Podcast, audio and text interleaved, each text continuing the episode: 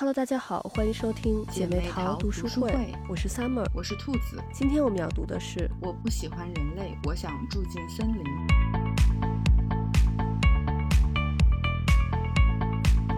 今天我们还是继续来读阿拉奴的小说。这个是他北欧成长经典三部曲里的第三本书。嗯，这本书呃之前还有另外一个名字叫《我已经结婚了，我心情还不好》。嗯，然后现在他是换了一个新的名字，就是刚才咱们说的那个“我不喜欢人类，我想住进森林”。嗯，其实我感觉我好像更喜欢这个第二个名字，对，我感觉第二个名字还是挺贴近这个主题的。对，没错。那这本书里呢，就是主人公变成了。已婚有孩子的中年人，但是依然和之前的那个书里一样不着调。对。然后他呢，本来是过着不错的中产阶级生活，突然有一天就抛妻弃子，然后自己跑到森林里头生活去了。嗯。这个主人公呢，他就是突然发现自己特别不喜欢人类，然后不想和人类交流去接触。嗯。这个其实我感觉就是一个特别典型的社恐。我发现其实就是现在这个社会社恐的人越来越多了。嗯。其实。我也是有一点社恐的，就是我跟熟悉的人吧，就能特别随心所欲的聊，嗯，但是呢，我一般不会主动去和不认识的人聊天，就是你说真要有陌生人找我聊天，我其实也能聊下去，但是呢，就我不会主动去跟他们去聊天，然后我就发现，尤其是这几年，我包括我老公的那个社恐，我觉得都有加重的迹象，就是其实我也不知道这个是不是社恐哈，我感觉就可能。是随着岁数变大吧，就是越来越不热衷于那种无效的社交了。就是比如说之前我们参加一个朋友孩子的那个生日聚会，然后二三十个人里面，可能我们认识的有那么一两个家庭。然后要是以前的话，我们肯定就是和每个人都聊一聊啊之类的。但是就这一次，我们就只和自己认识的人在聊天，和不认识的人可能就大概打个招呼就好了。嗯，就感觉和。不认识的人聊天、social 什么的就有点累，然后包括在嗯，在我儿子学校，我也发现，因为就是这边。放学接孩子是可以到学校里面，就是在教室门口等孩子。嗯，然后放学之后呢，孩子还可以在学校里头有一个游乐场，可以玩一会儿。嗯，我就看到很多家长在等孩子放学，或者是在等孩子在游乐场玩的时候，就都一群一群的在那聊天儿。嗯，但是每次我或者我老公去接儿子的时候呢，我们就是我们自己在那块儿，就也没有和别的家长聊天儿。嗯。我就感觉，就你说，嗯，跟同学的家长聊天吧，其实也是能聊下去，但是就是没有主动想要去聊天的那种欲望，嗯，而且，嗯，因为之前吧，我们都是和自己小圈子里的朋友玩，就也没有这种感觉，但是就是今年这几件事儿，一下就让我觉得，哎，我们是不是也 社恐了？嗯，我觉得其实可能疫情也是有一些原因，就是因为疫情这几年，其实大部分时间我们就是可能我们一家四口在一起，然后要不然就是和周围很亲很亲近的朋友，嗯，在一起，和外人接触的很少，所以可能就是已经慢慢的不习惯去和陌生人接触了。嗯，而且那天我其实听了一个研究，他说这个社恐。其实是和性格没有关系的，因为就是我的性格可能是比较偏内向，但是我老公的性格呢是非常外向的。嗯，然后我就发现，其实不管内向还是外向，都是有可能社恐的。嗯，对，我觉得现在确实也是社恐的人越来越多了，因为以前没有这个，就是不能说没有这个词汇吧，就是至少我很少会听人。这么说，嗯，但是现在这个词就是已经非常非常的稀松平常了。我觉得想了一下，有几个原因。第一个是我真的也觉得，其实社交这件事情本身是非常累的，就像你刚才说的，就是沟通这件事情其实是挺累的。嗯，就是我们，我觉得人可能也会本能的选择更简单或者说更 懒惰的方式。这样确实就是，我觉得咱们都是这样，就是跟自己很熟的朋友啊。嗯，在一起聊天，就是因为首先本身就是很放松的，嗯，然后又因为很熟悉，所以有很有这种默契度在，嗯，就这种沟通是很，就是它的这个呃成本是非常小的，嗯，所以然后聊起来又比较轻松愉悦一些，所以它整体的氛围都是很好的。是，但是你要和一个陌生人去，呃，去交流的话，就是你要从很多很基本的。信息开始沟通，所以它这个成本其实是是更高的，而且你也不太能够判断。呃，你跟对方是不是能够聊到一起？嗯，所以这个氛围是不确定的，嗯，就导致于你的这个用户体验不会 那么的好。是是，而且我觉得真的就是像这种无效社交，嗯，其实。真的是随着岁数大了，就越来越不喜欢这种无效的社交。就比如说你在 party 上认识的人，你可能聊聊聊，但是你这个 party 过了之后，你可能都不记得这个人是谁了，然后以后可能会就再也都见不到了。嗯，我自己觉得可能多少和年龄有一 有一些些的关系，就是年轻的时候还是非常喜欢这种呼朋引伴的感觉，就是啊，大家要一起聚个会啊，然后一起出去玩，可能这个。呃，活动或者 party 上认识的人，哎，大家一认识，然后很快就会再约大家一起出去玩儿。对，然后也不太会在意说我是不是能和这个人有呃深度的交流，或者是怎么样，就是大家一起玩就很开心。对，但是，嗯，但是随着年龄大了一些，我觉得人可能也也更更容易，或者说更能享受孤独这个事情。嗯，可能会说会想说有自己的时间，有自己的空间，因为。越越年纪越大，其实你被其他的空间和事情所压榨的会更多，留给自己的时间会更少，所以其实是会，嗯，更愿意有时间来自己独处或者有一个自己的小世界做一些事情，而且呢，年纪再稍微长一点，你就，呃，不会那么的去在意别人对你的看法了，你会更专注于自己的内心所需要的。就不会那么在意别人外界的世界，所以你就会觉得，哎，只要我自己觉得这样舒服、这样开心就好了。所以，那我就是想跟我的朋友在一起，就是其他的那些人，嗯，就还好吧。就我也没有那么想要和他沟通，那就不用跟他沟通了。嗯，就所以我觉得多多少少可能和年龄 也有一些关系。嗯，我对，但我觉得这也都没有什么，其实也挺好的。就是，嗯。但是年轻人可能他需要面对的一个问题就是，有很多事情他还需要和别人交流，比如说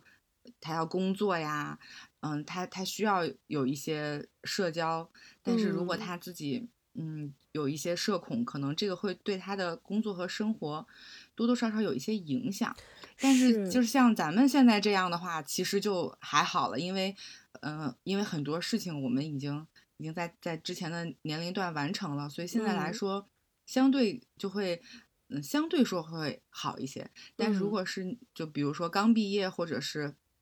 刚刚工作的年轻朋友，如果有一些社恐，在有一些事情上，他可能可能会有一些影响，或者甚至是会觉得，我觉得可能会对于他，嗯，和别人的交流可能会会越来越不好。嗯，所以这可能也是。也是大家需要关注的一个问题，就是这本身不是一个问题，嗯，但是我觉得确实人是一个社会性的动物，他还是需要和别人去去交流的，就特别是在工作上，这个交流这个事情，我觉得是大部分人比较难避免的，或者说回避的一个一个话题，嗯，所以这个可能还需要大家就是多多关注，嗯。嗯，对，其实我觉得就是现在。网络的这个发达，其实也是造成了越来越多人社恐的一个原因，因为大家所有的事情都是用网络就可以完成了，就不需要人和人面对面，甚至说这种打电话的这种交流，可能都不太需要了。然后呢，但是就像刚才你说的，其实年轻人很需要社交这个东西，但是现在的年轻人刚好又是长在网络时代的这个呃年轻人，就是所谓的这个 E 时代。对。然后，所以就是这个，我觉得就是一个很矛盾的一个事情。年轻人需要社交，可是他们又习惯了通过网络的这个方法去和别人进行交流，然后不习惯这种面对面的，然后社恐的就越来越多。对对对，我觉得你说的很对，确实，因为在网络上它是安全的，就是它可以隐藏起来自己的一些情绪啊和喜好，你看不见，所以说它可以。就是他可以有一个人设吧，我觉得可以这么讲。我见到很多年轻人，就是你在看他在网络上面的发言，觉得是一个特别活泼开朗的一个人。嗯，但是到现实生活中，你碰见他，发现是一个特别腼腆，就是都可能跟你说一句话就会脸红的这么一个人。嗯，对，其实这样反差萌的人还挺多的，嗯，所以说，嗯，可能在网络上就给了他一个空间，可以就是做自己，但是他在现实生活中又可能就就有一些拘束了，嗯，所以我我也是很认同你说这点，网络其实，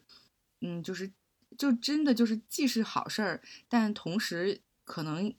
也有也有不好的地方，就真的可能是一是一把双刃剑吧，我觉得。是我有一段时间，嗯，就是就微信特别特别火的时候，就大家都所有人都在用微信来交流，然后就已经，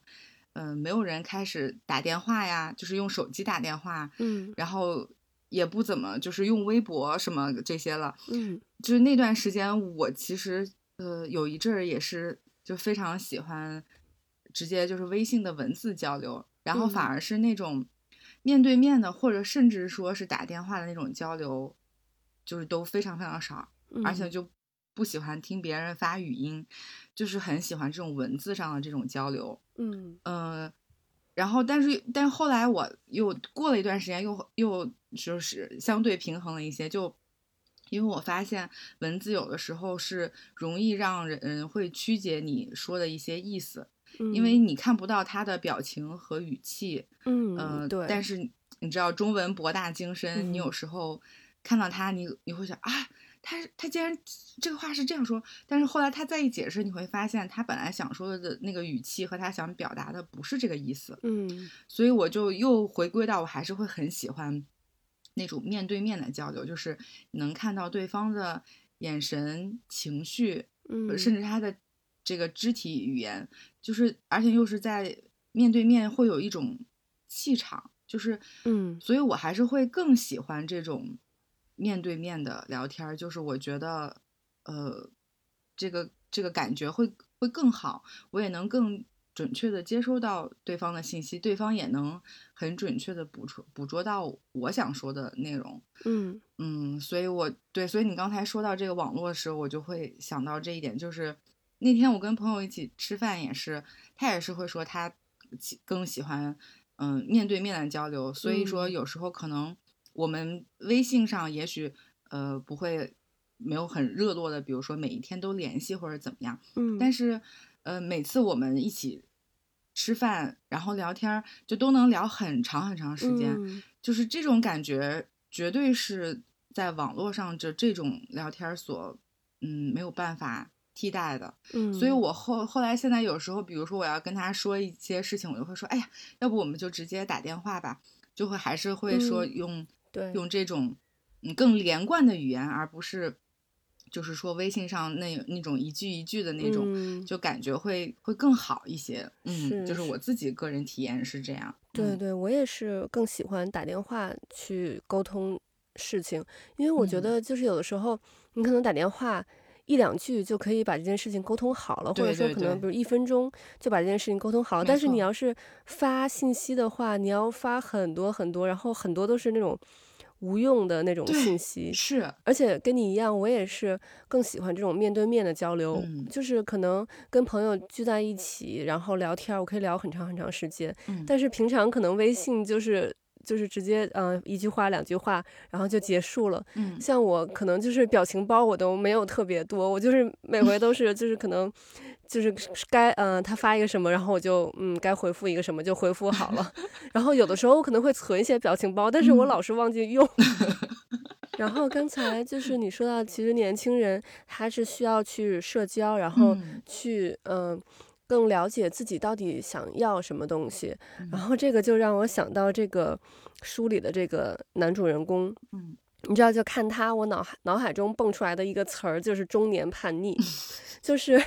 关于中年叛逆，其实我们在之前呃故事里的心理学那期稍微提了一点儿，嗯，然后但是我发现这本书里头这个男主人公就是特别典型的一个例子，对，就是他日子过得好好的，然后从小到大顺风顺水的就过来了，嗯，然后现在中年呢事业有成，有车有房，然后有老婆有孩子，就感觉已经走上人生巅峰了。嗯，但这个时候他就选择抛下这一切，然后到森林里过这种靠打猎为生的生活。我觉得真的就只能用中年叛逆来形容他了。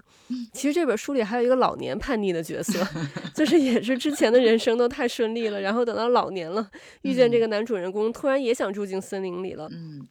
但是我觉得，不管是中年叛逆还是老年叛逆，就这些人，其实就是他们在之前的人生中，可能都过得太顺理成章了，就从来没有想过自己到底要的是什么。然后等中年或者老年的某一天，然后突然就开始要发现自我了，然后要进行自我探索了，这个时候叛逆期就开始来了。但我觉得这个时候的叛逆期，就要比青春期的这个叛逆期，我觉得后果要严重的多。嗯，因为这个时候。的人有很多责任要负，他就已经不是那个一身轻的那个少年了，可以说走就走。我们其实可能很多人都想自己能有这么一份自由，可是如果我们带入到这个男主人公的太太的那个角色中来看，就是你的先生有一天突然就说他不想上班，然后把工作给辞了。然后呢，就开始住进森林里生活了。虽然你可以时不时的去森林里找他，但是所有家里的这些责任，他是一点都不履行了。然后家里呢，你有一个高中生，还有一个幼儿园的孩子要管。然后这时候你还又怀孕了。然后呢，因为你先生不工作了，所以家里的收入也少了很多。你说你生气不生气？我觉得就是我们的那些为所欲为，那些自由自在。可以在结婚之前尽情的释放，而且也应该去尽情的去释放。但是如果你一旦决定进入婚姻了，我觉得该有的这些责任和义务还是要负的，不然就不要进入婚姻，就不要去把别人给害了。如果就说你说可能我。也不知道我有结婚之后有一天会突然叛逆，那么我觉得你就是最好在结婚之前要先想一想你的人生到底要怎么过，然后想好了之后再决定是不是要进入这个婚姻。嗯，对，嗯，我看到这个故事就是我的第一个词就是逃避，嗯，就很明显这个男主人公是在逃避他在现实生活中遇到的一切，嗯，就像你说的，他其实在逃避责任。嗯，他只因为他只想要自由，嗯，想要为所欲为，就是，嗯，不用迁就别人，自己想干什么就干什么，嗯，也不用去负责任。其实我觉得这是，我觉得应该换做任何一个人都很想这样做吧，嗯，就是什么都不用管，就自己想干什么就干什么，嗯嗯，所以我觉得这也是为什么这本书会很火的一个原因之一，就是它其实。说出了很多人心里所想的，因为成年人的世界确实是，嗯，很现实、很残酷，而且往往和你想的不一样。你想他过的生活其实已经很好了，他都想要逃避很多事情，那更不要说可能还没有像他过得这么好的人，更想要逃避这样的事情。嗯，我觉得就是可能每一个人。就是都会有各种各样的事情，会让他有一刻特别想逃离这个现在的生活，嗯，想要自己哎呀找一个没有人认识我的地方，嗯，然后我就可以过上这种无忧无虑的这种生活，嗯，我觉得肯定每一个人都有都有过这样的一刻，对，但是问题就在于 成年人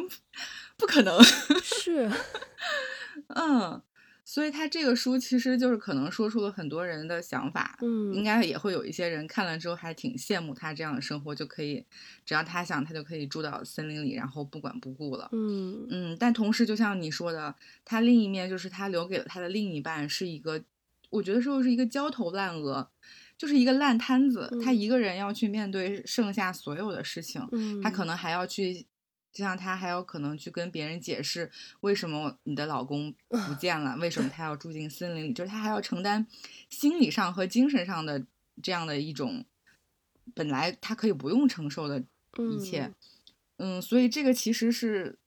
挺不好的，嗯嗯，所以就像你刚才说，就是成年人其实一定就是在进入婚姻之前是要。考虑好很多事情了，嗯，因为结婚和生孩子其实就是在让渡你自己的时间和你的利益，嗯，你是要尤尤其是有了孩子，我觉得就是这是完全的就是让渡了自己，嗯，牺牲了自己，然后而且是不求回报的，对，所以如果对，所以你就一定是要做做好准备，就像我有一个朋友，他就是呃，因为他非常喜欢和享受一个人生活的这种自由，所以他一直到现在都还就是没有呃没有去选择谈恋爱和结婚，就是因为他觉得这个自由对他来说很重要。那我觉得就 OK 啊，就是你你就是尊重自己的选择，同时你也要对别人负责嘛。所以我觉得这样就就很好。但是如果你已经有了家庭，而且都住进森林了，还又又让自己的老婆怀孕，就是。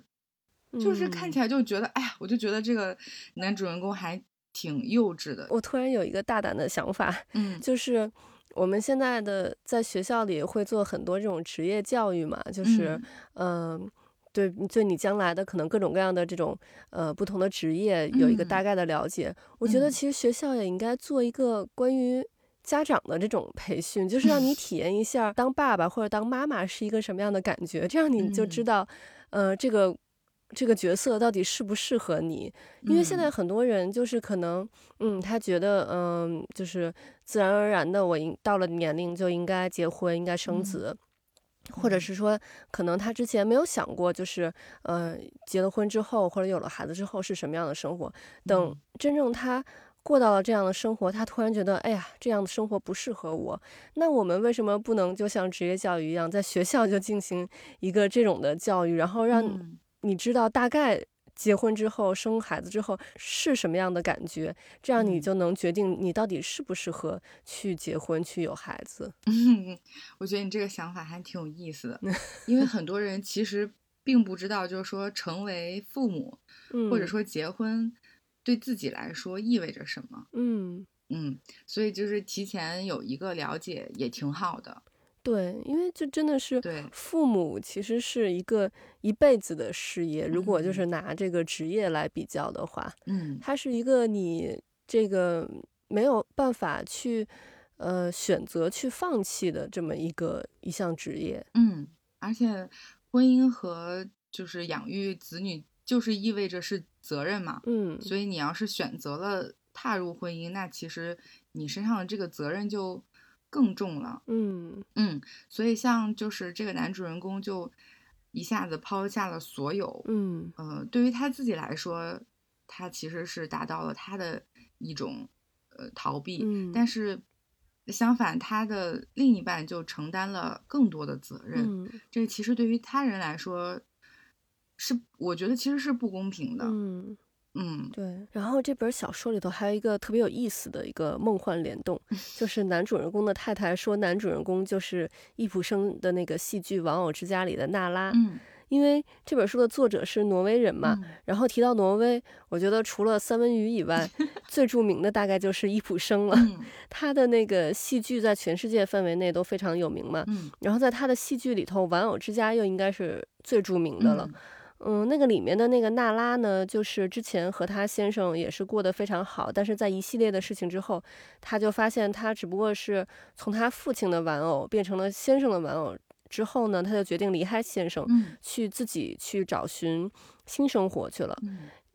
要知道这部剧是十九世纪的一部剧，也就是两个世纪之前，在那个时代呢，这部就是一个有一些女权启蒙思想的。剧可以说是非常的先进。其实娜拉和这本书的男主人公一样，都是突然发现自我，然后要探寻自我。但是不同的是呢，娜拉她是从之前那个年代认为女人都是男人的附属品的这个思想里解放出来，开始独立思考，然后决定出走的。而这个书里的男主人公呢，则是从他的所有的社会角色中跳脱出来，然后决定要出走的。就当然，我我这么在说的时候，我就在想，就是会不会一段时间以后，大家也会认为这个男主人公这样的人的思想很先进，就是他不应该拘泥于他的种种社会角色所带来的责任和义务。就是会不会，比如说过了一个世纪、两个世纪后的人也会这么想？嗯，不过我觉得确实这两个嗯角色他身处的时就是。嗯，时代还有他们本身的遭遇，其实是，嗯，其实是不太一样的。嗯，是，嗯，对，因为就是从咱们现在的角度觉得，就是那个娜拉的出走是一个时代的进步嘛，然后这个书里男主人公的出走就感觉有一点点的不可理喻。嗯，然后我在想，会不会？再过个几十年、几百年之后的人的想法跟咱们都不一样了。那要是那样，我觉得到时候可能是不是就人人都可以出走了？只要我受不了了，然后我就要嗯到森林里住一下。可能以后是不是在森林里的那种那种短途的？短途居住会非常非常的火爆，然后就是一个新的商机，各种 Airbnb 是吧？然后啊，只要你想逃避你现在的生活，哦，就可以来我们的这个森林里住一段时间。然后可能公司会给你，就是比如说类似于像休一个带薪的长假，让你去 逃避一下。然后那个再做一个用那个机器人 AI 什么的，然后做一个这个人的代替品去履行他在这个社会上面的这些。责任和义务，让 AI 替他工作，然后他去度假。对，虽然这本书就是故事看起来非常的荒诞，但它中间也还是有一些温馨的地方。嗯，比如说他和他的那头呃驼鹿的故事，我觉得还是是属于书里面就是最温情的一段了。是，当然他开头比较惨烈，就是他因为实在是太饿了，然后就布了一个陷阱。杀掉了这个小驼鹿的妈妈，嗯。嗯，然后但这个小驼鹿可能太小，就他没有意识到，他第二天又回来找主人公，就把他当成了自己的妈妈，就是一像家人一般的存在，嗯。嗯，我觉得这个主人公本质还是就是，其实他本质是很好的，也很善良，他就收收下了这个小驼鹿，然后他跟这个驼鹿的对话呢，呃，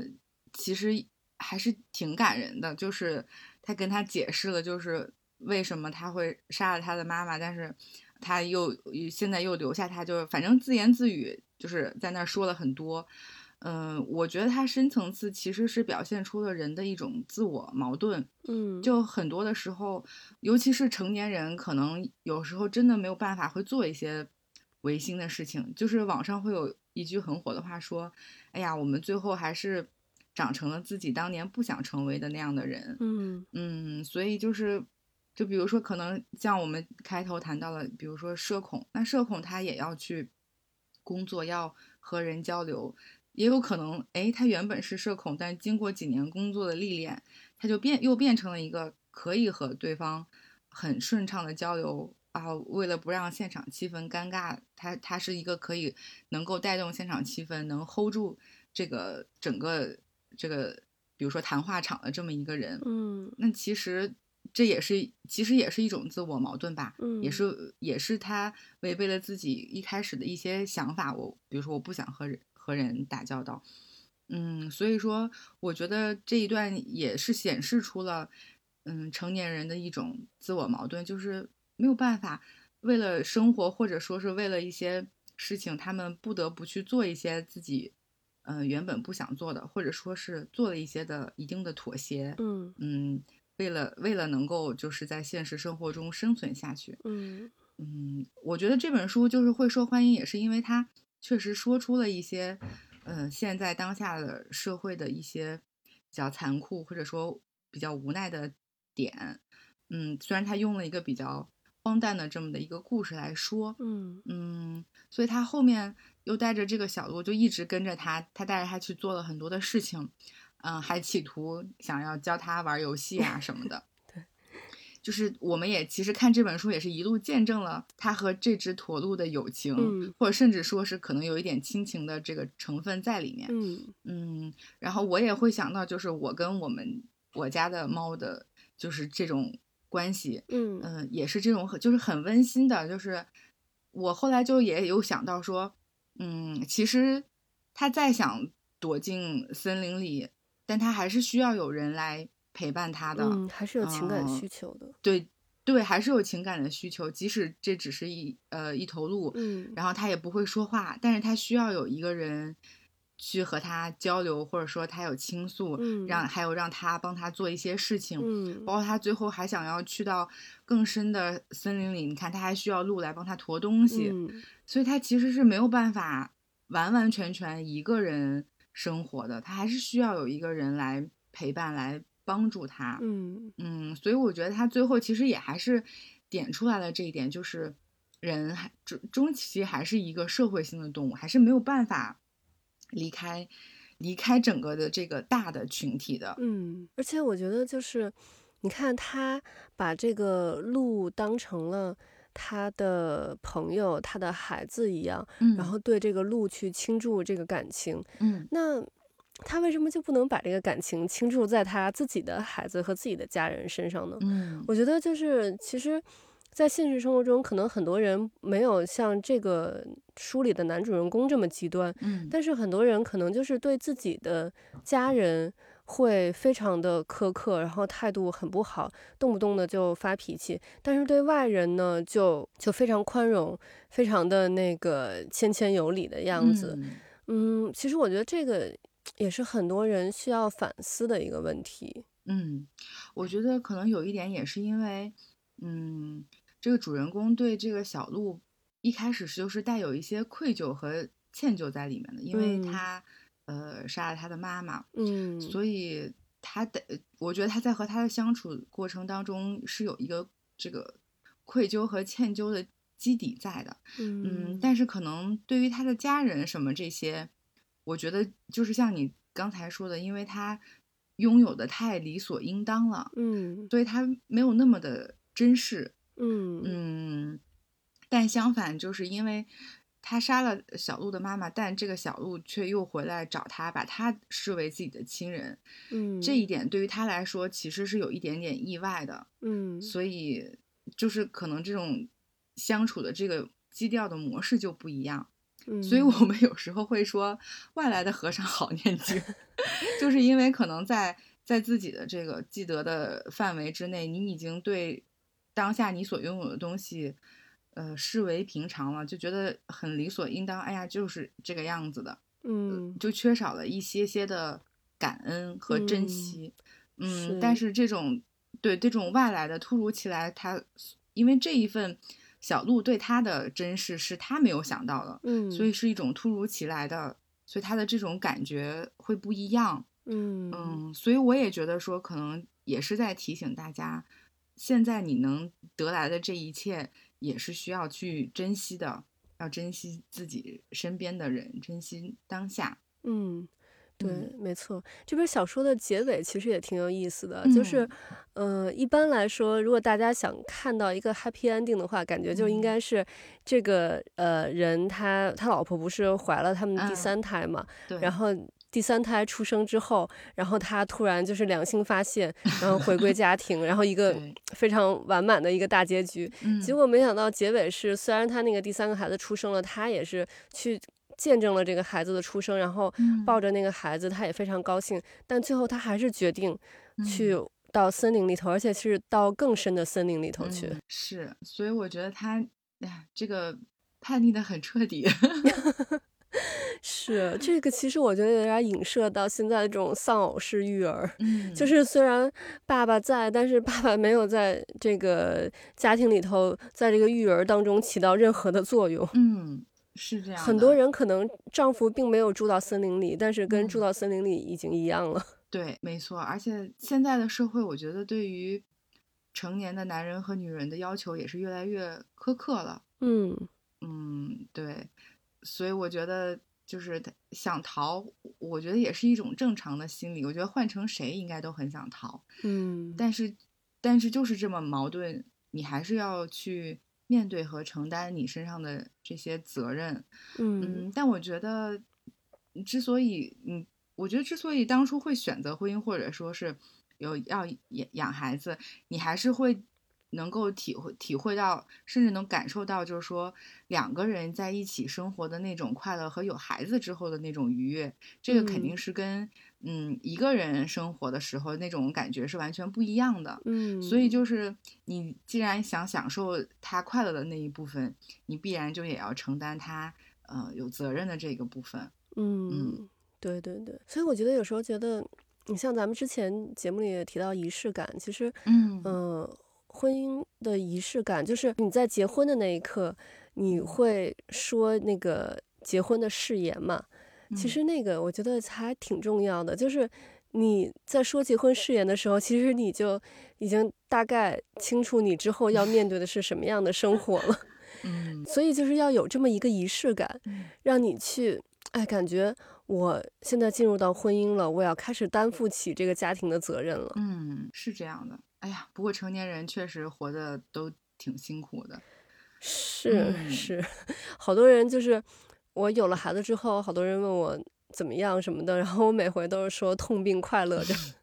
对，是这样子。所以，嗯嗯，所以其实确实每个人都很不容易。对，每天那个就是我。儿子女儿睡着之后，然后我们看着他们，就觉得哎呀，像个小天使一样。然后等一睁眼，就变成小恶魔了。